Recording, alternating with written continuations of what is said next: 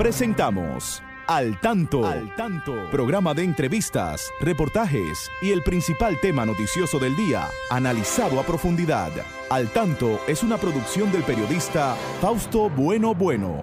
La victoria de la razón no es más que la victoria de los que razonan. Quien calla ante la injusticia es tan injusto como quien la comete.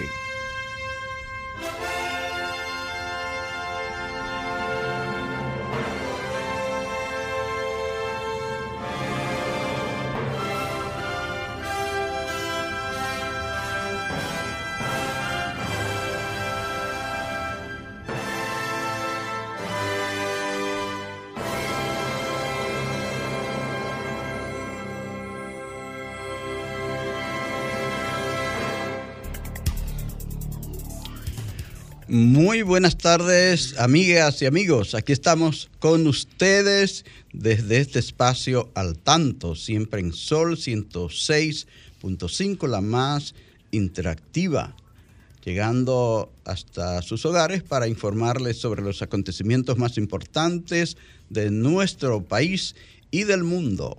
Aquí siempre saludamos a nuestro equipo. Ahí está don Franklin Tiburcio en la coordinación técnica, Christopher Rodríguez, bueno, en Facebook, doña Pastora Reyes, ahí a quien saludamos. Esta tarde tendremos la presentación especial también de Pedro Pablo Rosario, que nos da unas notas deportivas importantes, un experimentado comentarista que ustedes pudieron escucharlo el sábado. Así que hoy tendremos a Pedro Pablo también, la colaboración de nuestros amigos ahí, de Federico Núñez Mañán, de Miguel Martes, de Genaro Ortiz. Y les presento de inmediato a la licenciada Pastora Reyes, que sí siempre está aquí a mi lado. Buenas tardes, Pastora. Buenas tardes, Fausto, y saludo a todos ustedes que están en sintonía con esta 106.5 Sol.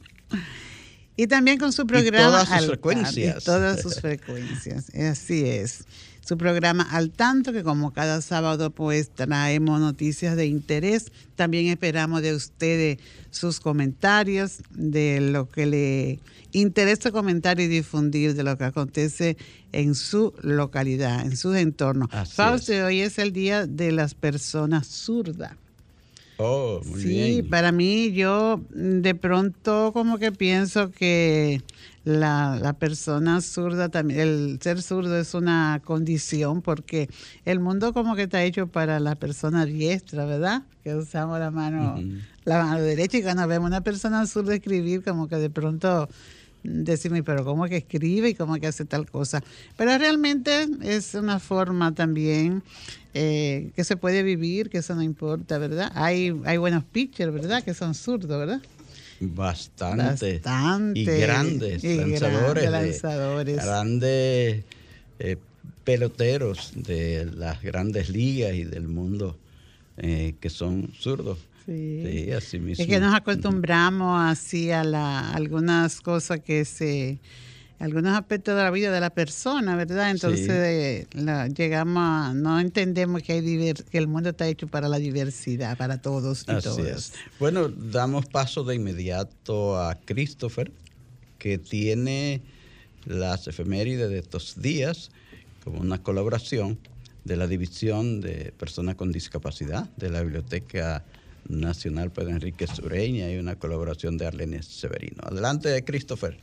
Sí, buenas tardes. Para las efemérides de esta semana tenemos que el 10 de agosto de 1983 fallece Juan Isidro Jiménez Grullón, autor de obras como Ideología Revolucionaria de Juan Pablo Duarte y El mito de los padres de la patria.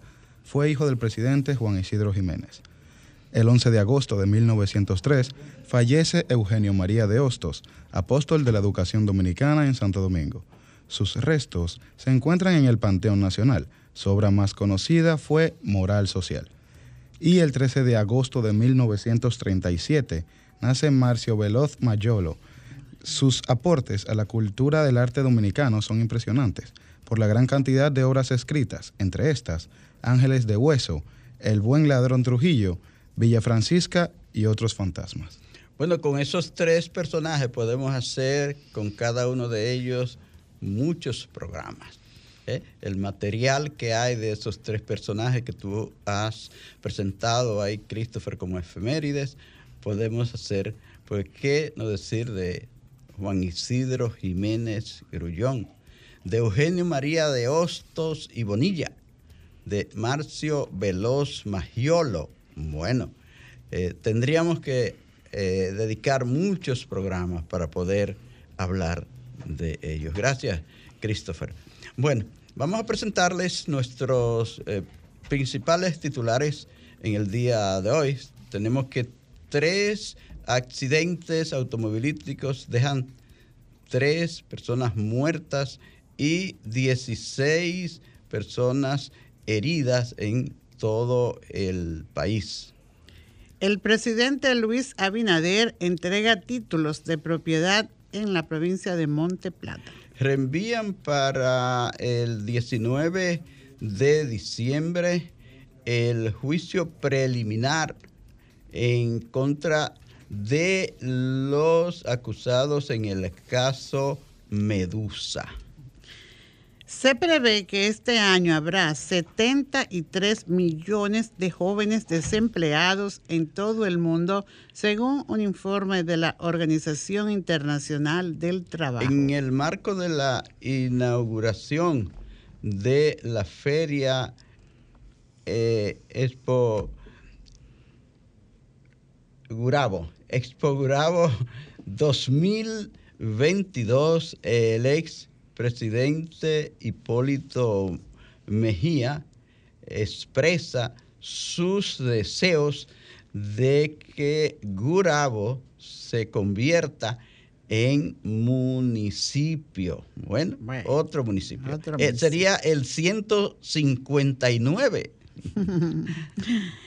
El presidente de la Conferencia del Episcopado Dominicano y arzobispo de la Arquidiócesis de Santiago, Monseñor Freddy Bretón, llamó al gobierno y a la oposición a centrarse en la seriedad y dejar de lado la politiquería barata para hacer frente a los problemas de la sociedad. Seguimos en breve después de estas pausas. Y ahora, al tanto en las noticias. Ministros firman pacto de Manzanillo para garantizar desarrollo en el noroeste. Los ministros de Economía, Planificación y Desarrollo, Pavel Isaac Contreras, de la presidencia Joel Santo Echevarría y de Medio Ambiente y Recursos Naturales Miguel Seara Hatton acuerdan impulsar un desarrollo integral y sostenible de la región Cibao Noroeste que mejore la calidad de vida con respecto al medio ambiente y a las áreas protegidas a partir del proyecto de mejora del puerto de Manzanillo y del crecimiento de actividades portuarias, energéticas e industriales. El futuro es prometedor, pero el desafío es grande. Se trata de una ampliación significativa del puerto de Manzanillo que debe hacerse con sostenibilidad para el desarrollo, también con orden, pues no se puede repetir lo que ha pasado con otras ciudades puertos, con inclusión y empoderamiento de la alcaldía, señaló el ministro de Economía Pavel Isa Contreras. Congreso de Estados Unidos adopta la gran reforma Biden sobre clima y salud. El Congreso estadounidense adoptó este viernes el plan de inversiones de Joe Biden en materia de clima y salud, una victoria política significativa para el presidente a tres meses de las elecciones de, medio mandato. Los demócratas de la Cámara de Representantes aprobaron la iniciativa de más de 430 mil millones de dólares tras la votación en el Senado el pasado domingo. Infotet lanza plan de capacitación a 10.000 dominicanos residentes en 18 ciudades del mundo. El Instituto Nacional de Formación Técnico Profesional Infotet dio inicio al programa de capacitación, validación profesional y certificación de competencias que impactará a 10.000 dominicanos residentes en 18 ciudades del mundo. Gracias a esta iniciativa del Infotet, recibirán capacitación dominicanos residentes en ciudades de Estados Unidos como Lawrence, New York, New Jersey, Tampa, Orlando, Miami y Pensilvania. También Puerto Rico, Venezuela, Chile, Uruguay, Aruba, Antigua y Barbuda, Bonaire, Jamaica, Curazao, Trinidad y Tobago y Panamá. Hoy, gracias a una más acabada conciencia social, a un gobierno de gran apertura y cambio presidido por Luis Abinader, venimos a hacer realidad una aguardada conquista al lanzar el programa de formación de dominicanos en el exterior, resaltó el director del Infotel, licenciado Rafael Santos Badía. Buena iniciativa esta, Fausto. Así mismo, un trabajo importante el capacitar a los jóvenes dominicanos, no importa dónde estén. Hoy que hay tantos jóvenes que vi en una declaración de la OIT, Organización Internacional del Trabajo, donde se habla de que en estos momentos habría unos 73 millones de jóvenes sin empleos. Entonces, los jóvenes que se capaciten a través del Infotep tendrán oportunidad de emplearse. Siempre son jóvenes que salen bien preparados de esa institución prestigiosa que dirige hoy un prestigioso educador, un, prestigioso eh, dirigente como fue eh, Rafael Santos Badía, eh, un gran maestro, un gran dirigente y hoy un gran funcionario. Así es que esperamos que la juventud de esas ciudades donde, juventud dominicana. Sí, porque no todo lo que emigran Fausto tienen la oportunidad de, ir a formarse allí, mm, sino que se van a trabajar. Se van a trabajar muy jóvenes y se quedan algunos que sin, incluso sin estudiar. Sí, y algunos que aquí son profesionales y se van allí a hacer diferentes trabajos. Sí. Entonces, porque se capaciten en esas labores de obrero especializado, como lo hace el Infotec, y seguro que su vida va a cambiar allí. Muy porque allí no es todo color rosa, ¿verdad? Allí, quizás usted aquí tiene la oportunidad de estar trabajando a nivel de una oficina y allí no, allí tiene que irse a hacer un trabajo muy duro o varios trabajos al día, ¿verdad? Sí, la gente, la gente eh, hace de todo, eh, hasta pone su vida en peligro para irse al extranjero y eh, no piensan en los trabajos que pasa el emigrante, el que se fue de su patria a otras tierras, sabe que va a enfrentar duros retos. Y si se prepara, si va debidamente formado, tendrá más posibilidades. En los países que son más desarrollados, donde usted quiere ir, porque siempre se van desde los países menos desarrollados a los países más desarrollados. Es como, mira, los que vienen, los que quieren salir. Tenemos una llamada, Fausto. Una llamada, vamos a atenderla. Buenas tardes. ¿Quién nos habla y desde dónde? Fausto. Sí, a su orden. Piña, de aquí de Jaina. Ah, señor Piña, adelante, cuéntenos de su inquietud, cuéntenos de Jaina, ese pujante municipio de la provincia de San Cristóbal. Jaina está bien porque hay mucho trabajo en la zona franca. Fausto, yo quería, eh, yo quería decirle a usted que a tres días del cambio de, del 16 de agosto, yo quería, usted cuando, cuando Balaguer en el 94 sacó a Pérez y Pérez de la manga de la camisa, usted se sorprendió, ¿verdad que sí? Ah, sí. pues así quisiera yo, así quisiera yo que Abinader el 16 de agosto de la manga de la camisa saque a Candelier, como ya no lo puede poner en la jefatura de la policía porque la ley se lo prohíbe, que lo ponga en interior y policía, porque es que ya este país está cansado de, de burócratas. Este país necesita un hombre de acción en, el supuesto, ¿usted me entiende? Vamos a ver qué piensa, qué piensa nuestra gente de eso, porque es importante saber qué piensa la gente sobre ese tema. Señor Piña, ¿es interesante ese tema que usted, que usted ha, ha planteado?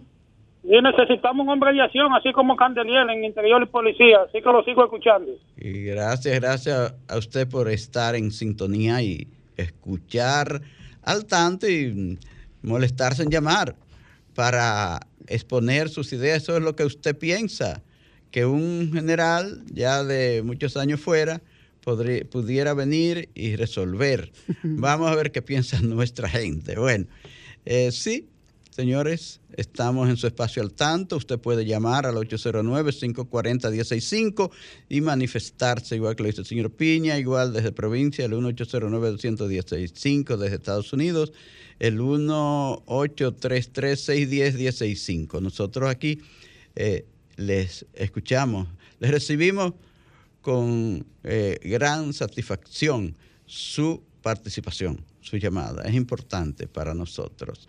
Entonces hablábamos de el trabajo que se anuncia, está haciendo el, el Infotep, una institución prestigiosa que está luchando para capacitar a los jóvenes del país y también están saliendo de República Dominicana a hacerlo.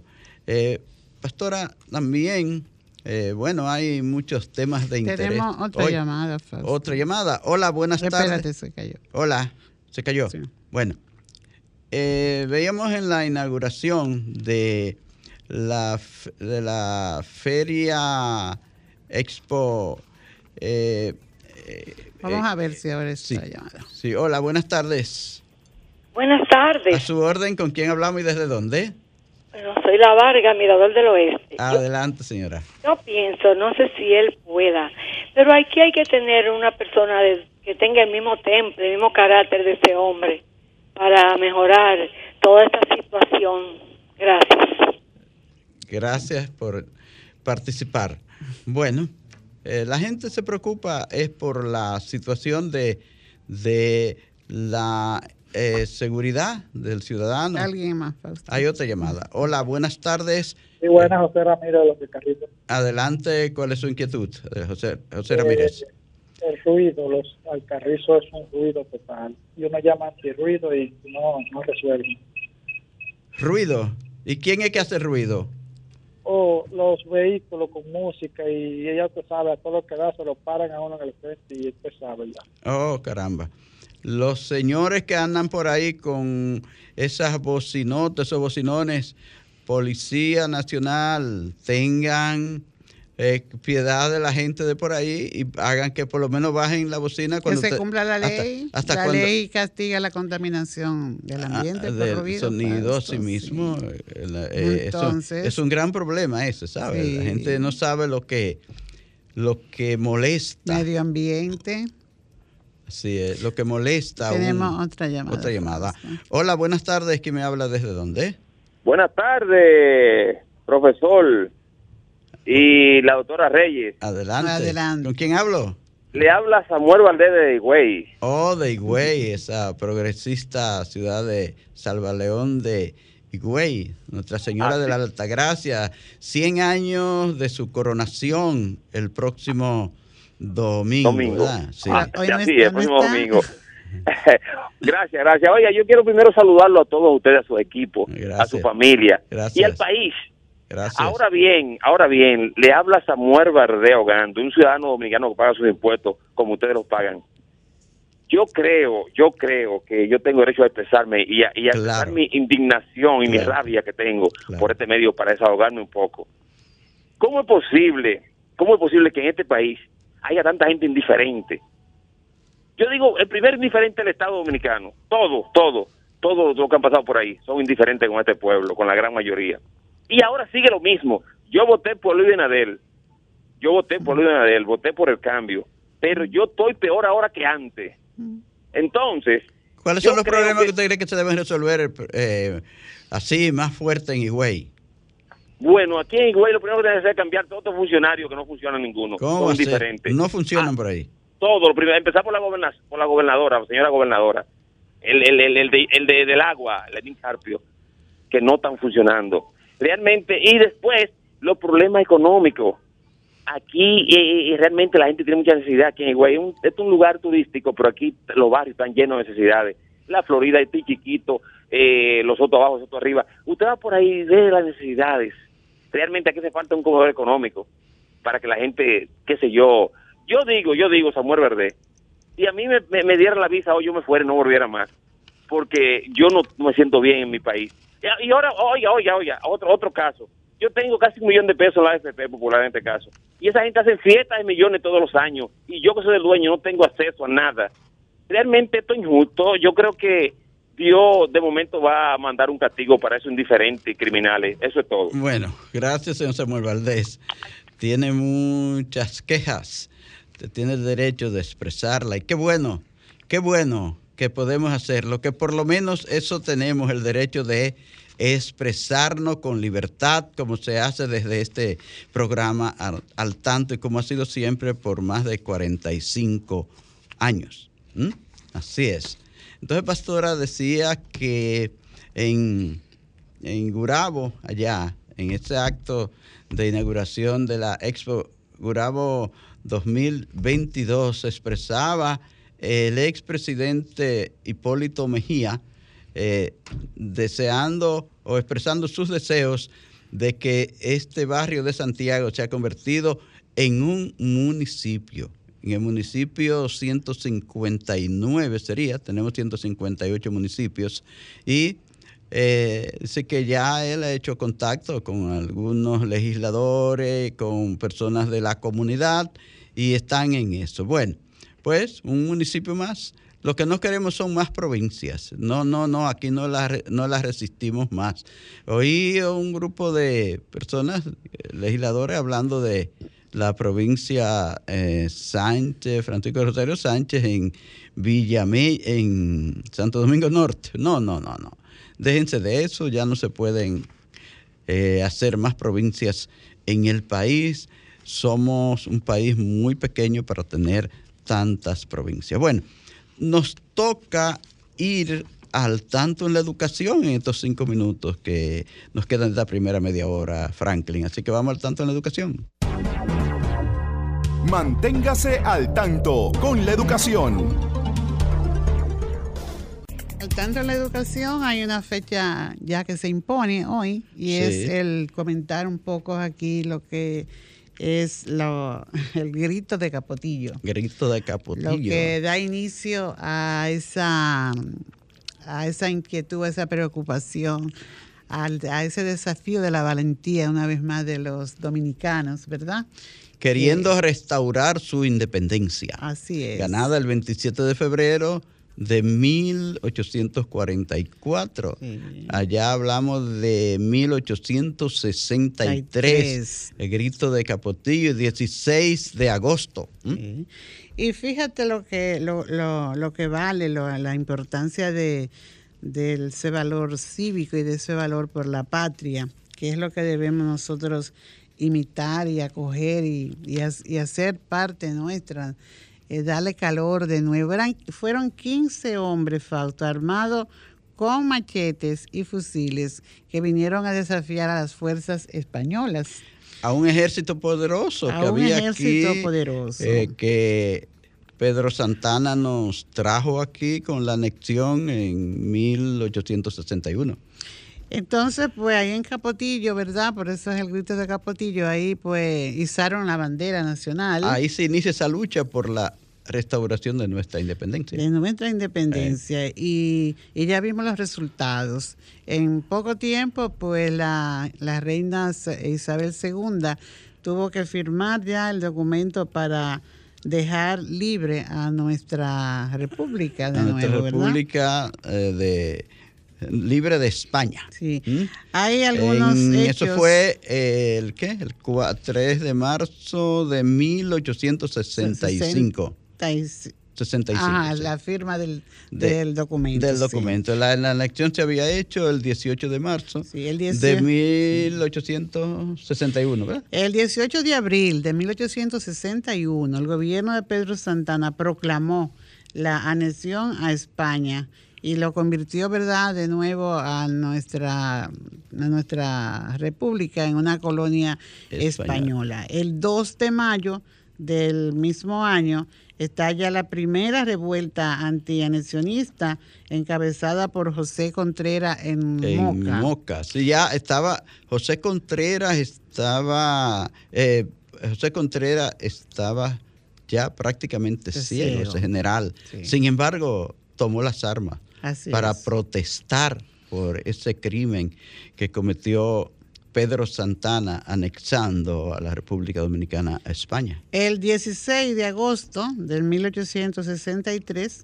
eh, fue cuando se hizo la bandera en el cerro de Capotillo. Pero antes. el, grito de, Capotillo. De Capotillo. Pero antes, Pastora, el 4 de julio de ese mismo año 61, 1861, acuérdate que llegó Francisco del Rosario Sánchez con un grupo de patriotas por el, cercado, por el cercado y fue fusilado el 4 de julio del 1861. Así es.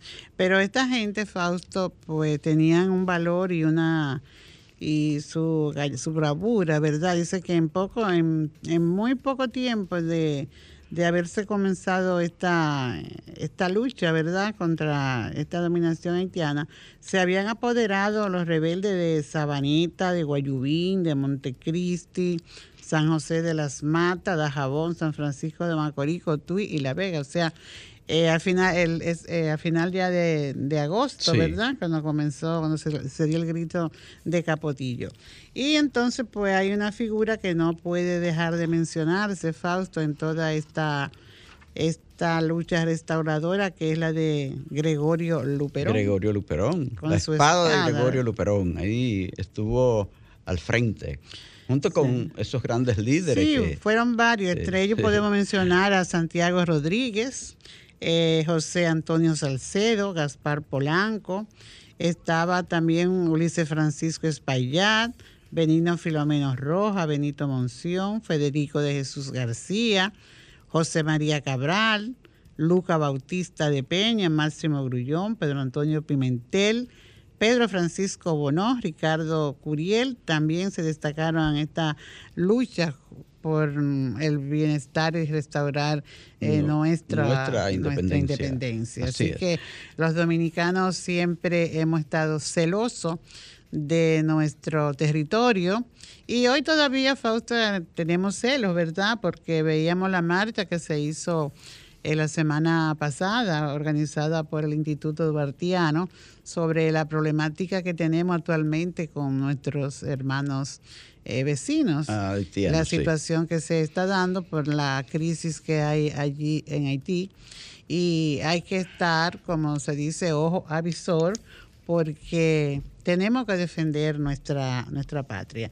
Y ya, Fausto, no podemos dejar de mencionar, esto es, ojalá que nuestros estudiantes pues conozcan eh, cada día más sobre estos acontecimientos que se han dado en nuestro país, lo que es nuestra historia, y que eh, ahora que el nuevo ministro de Educación, se, en su primera reunión con Ángel Hernández. Con, su, con los directores regionales, dijo que él se va a centrar en las aulas y que si no hay aprendizaje, no vale la pena la inversión que se está haciendo en el país. Entonces, uno de estos de los puntos más importantes que se debe trabajar con nuestros estudiantes, precisamente son estos acontecimientos históricos. Todos son importantes porque eh, vemos cómo estamos en lo que son las ciencias básicas, ¿verdad? De matemática y, y lengua española.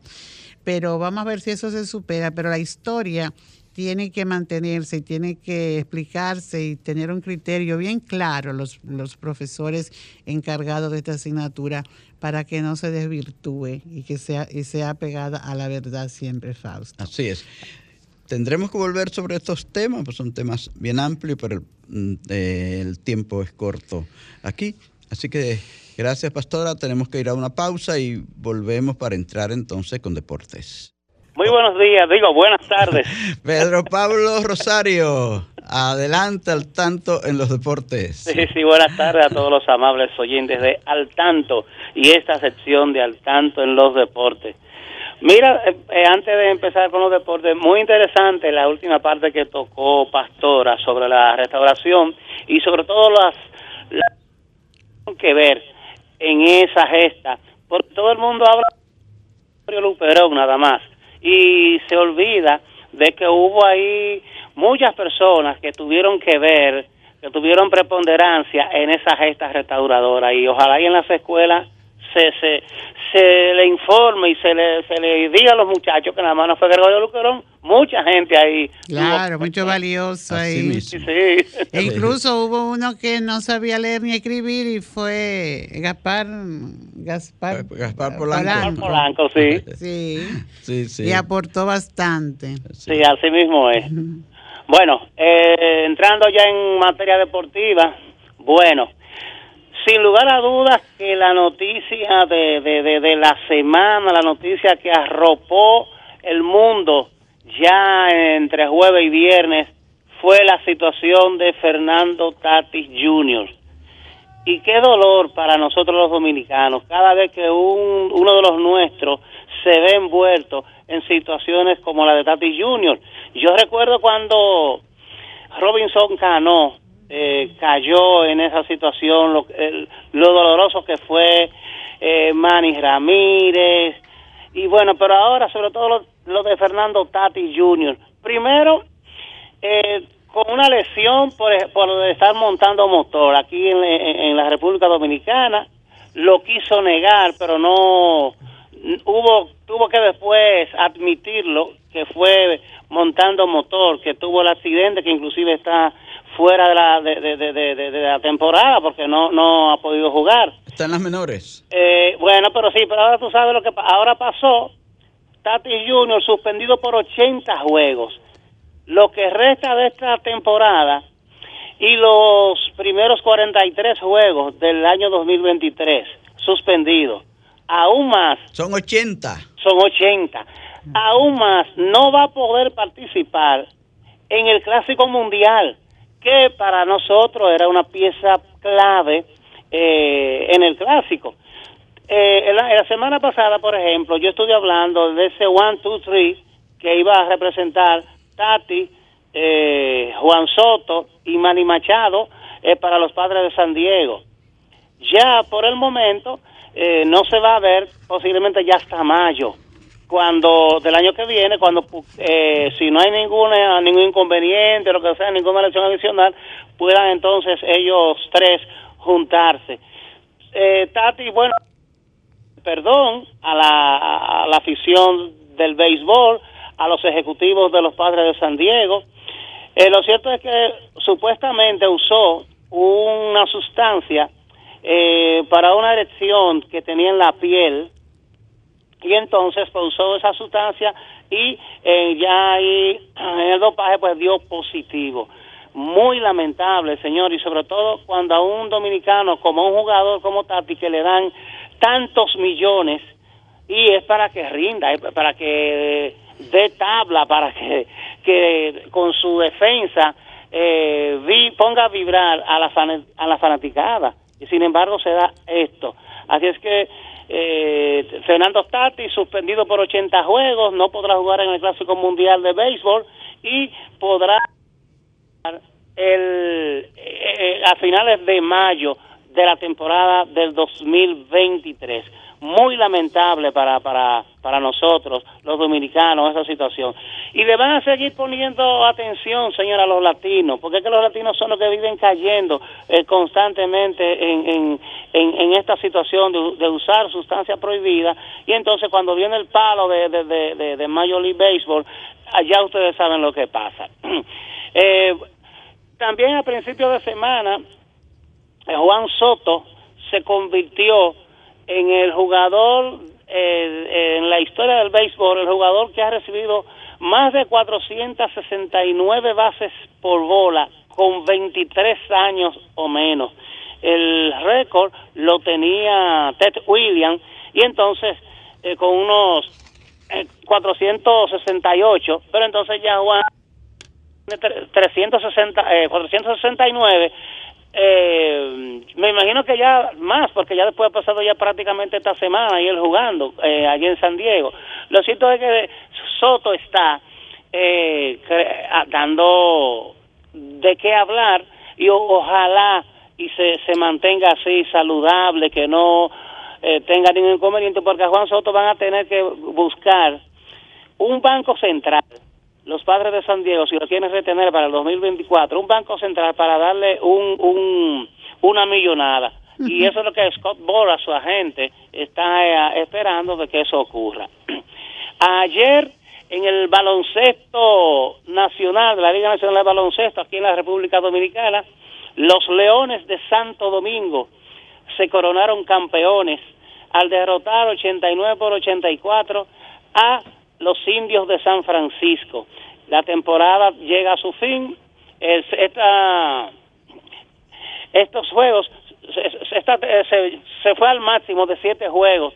estaba como medio indescifrable quién ganaba o no, porque inclusive se daba el caso, los primeros cuatro juegos, los equipos visitantes ganaban en, su, eh, en la casa contraria. Ya después como que se fue definiendo, sobre todo los Leones ganaron los últimos dos.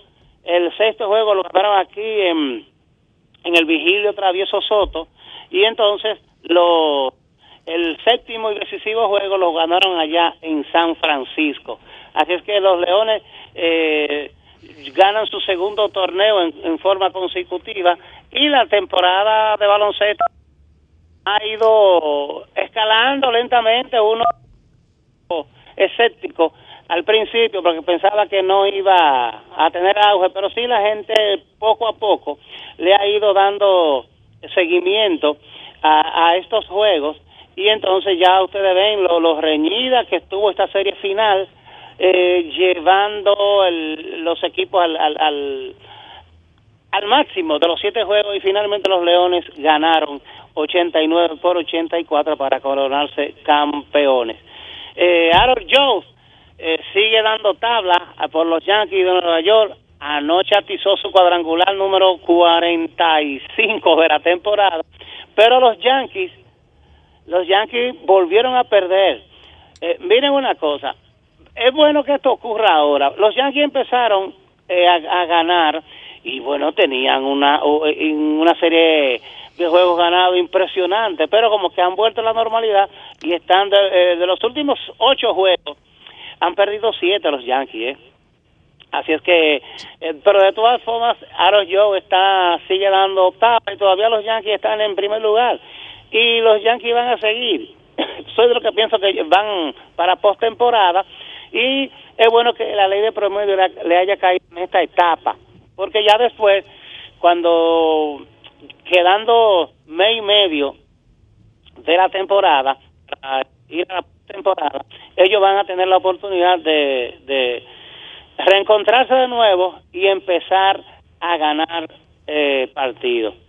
Eh, ayer estuvimos en, el, en la Dirección de Deporte, en el Ministerio de Deporte, en una actividad que organizó eh, el Departamento de Deporte para Todos del Ministerio de Deporte con los deportistas con discapacidad. Eh, un acto muy bonito que se celebró ayer a propósito de que ya este gobierno tiene dos años de instalado y entonces ha venido también trabajando el Ministerio de Deporte eh, a favor de las personas con discapacidad.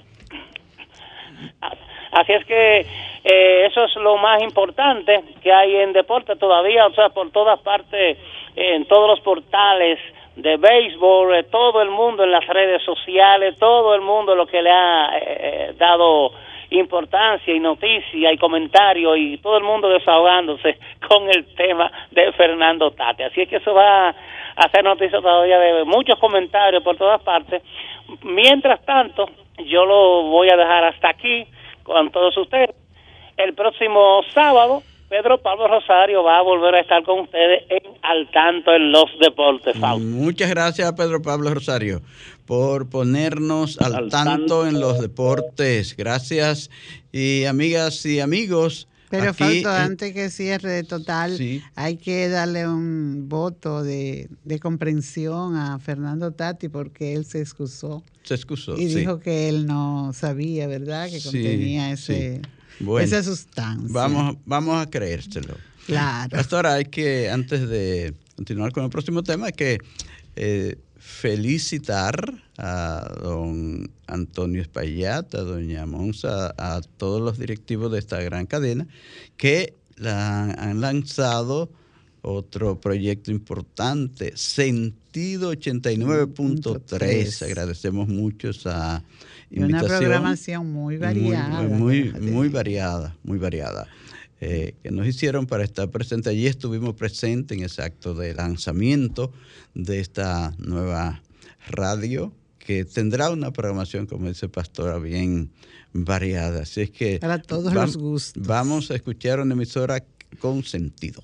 Con sentido. Sentido 89.3. Ese es uno de los espacios, con sentido. Con sentido. éxito, éxito para este nuevo proyecto de la cadena eh, radio, radio cadena comercial Medium. Sí, Fausto, no podemos hoy dejar pasar la fiesta que tenemos los dominicanos hoy con nuestra Virgen, con la, el centenario de la coronación de la, Virgen de la Alta Gracia. Eh, la conferencia del Episcopado Dominicano ha convocado a la feligresía para participar en esta concentración nacional este lunes 15 de agosto en el Estadio Olímpico a partir de las 8 de la mañana para celebrar la clausura del año jubilar con motivo del centenario de la coronación de Nuestra Señora de la Altagracia. Se han desarrollado muchas actividades a lo largo de este año para esta conmemoración. Entonces, a partir de mañana, domingo, tenemos domingo 14, a las 12 del mediodía, habrá una misa en la Basílica Catedral Nuestra Señora de la Alta Gracia, presidida por el delegado del Santo Padre Monseñor Edgar Peña Parra y concelebrada por obispos y sacerdotes, con la participación de los peregrinos de los toros y del rally de la Alta Gracia, que acompañará la imagen de la Virgen de la Alta Gracia hacia Santo Domingo. Luego a las 3 de la tarde del día de mañana, la Virgen va a salir desde Higüey para acá, para Santo Domingo, acompañada de obispos y sacerdotes, una caravana de vehículos. Será recibida a las seis de la tarde la imagen de la Virgen en el monumento Fray Antón de Montesinos. Eh, viene Monseñor Castro, obispo de Nuestra Señora de la Alta Gracia en Higüey. Va a entregar la imagen de la Virgen al obispo de Santo Domingo, Monseñor Francisco Osoria, que estará acompañado de sus obispos auxiliares y enseguida se inicia una procesión hacia la Catedral Basílica Metropolitana Nuestra Señora Santa María de la Encarnación. A partir de las 8 de la noche, en la catedral habrá una vigilia dedicada a la Virgen y se va a transmitir por diferentes plataforma a nivel nacional e internacional hasta las 6 de la mañana. Así que será una vigilia toda la noche, Fausto. Eh, todos estamos invitados a participar en esta. Para el lunes 15, ¿verdad? A las 6 de la mañana se habrá un rosario de la aurora desde la catedral al santuario de Nuestra Señora de la Altagracia en la zona colonial. Este templo que fue construido en el año 1922 y es un recuerdo de, esta, para esta coronación. Eh, luego, a las 8 de la mañana, la, la imagen estará en la puerta del conde Allí habrá un acto patriótico coordinado por autoridades municipales, gubernamentales y legislativas y la comisión organizadora del centenario. Se rendirán honores, proclaman de Altagracia, ofrendas florales, palabra de delegado del Santo Padre y del presidente de la República. En este lugar, el 15 de agosto de 1922, se realizó la coronación canónica de la Virgen de la Alta Gracia como reina y soberana del pueblo dominicano y selló su compromiso de amor y lucha por la defensa de la soberanía nacional. Entonces, desde la Puerta del Conde, la Virgen, la imagen se trasladará al Estadio Olímpico Félix Sánchez, que estará abierto desde las 6 de la mañana para recibir a los peregrinos que vienen de todo el país. Eh, los actos religiosos se inician a las 7, a las 8 habrá un concierto, a las 9 el pueblo dominicano dará la bienvenida a la Virgen y a las 10 se celebrará una solemne Eucaristía presidida por el delegado del Santo Padre, Monseñor Edgar Peña Parra, eh, sustituto para los asuntos generales de la Secretaría de Estado del Vaticano y concelebrada con los obispos dominicanos e invitados internacionales. Se entrega, habrá un intercambio de regalos. El Santo Padre envía una rosa de oro para la Virgen de la Alta Gracia y los obispos dominicanos pues le enviarán una imagen de la Virgen al Santo Padre y a las 12 será la despedida. Esto es un acto en el que todos estamos convocados a participar, sean personas de, no importa, ¿verdad? La, eh, las creencias y la, congregación a que pertenezcan. Estamos en un acto nacional y también de la Iglesia Católica, Fausto. Eso es también en historia también, Fausto, porque tuvo que ver un poco con el tema de la ocupación norteamericana y todo este tipo de cosas. Así es. Bueno, el tiempo se nos termina, hay que saludar un poco a los oyentes de Facebook, están ahí siempre pendientes, Julio César Núñez, allá en pues, Florida. Terminamos. También a, Luxemburgo, a Doña Felipa, a Ulianí, a Melania Bueno, bueno, todos esos amigos que hoy no me he podido saludar, eh, les decimos que se sientan saludados, que estaremos con ustedes de nuevo el próximo sábado a partir de las 3 en punto de la tarde y les deseamos muy buen fin de semana. Muchas gracias y será hasta entonces.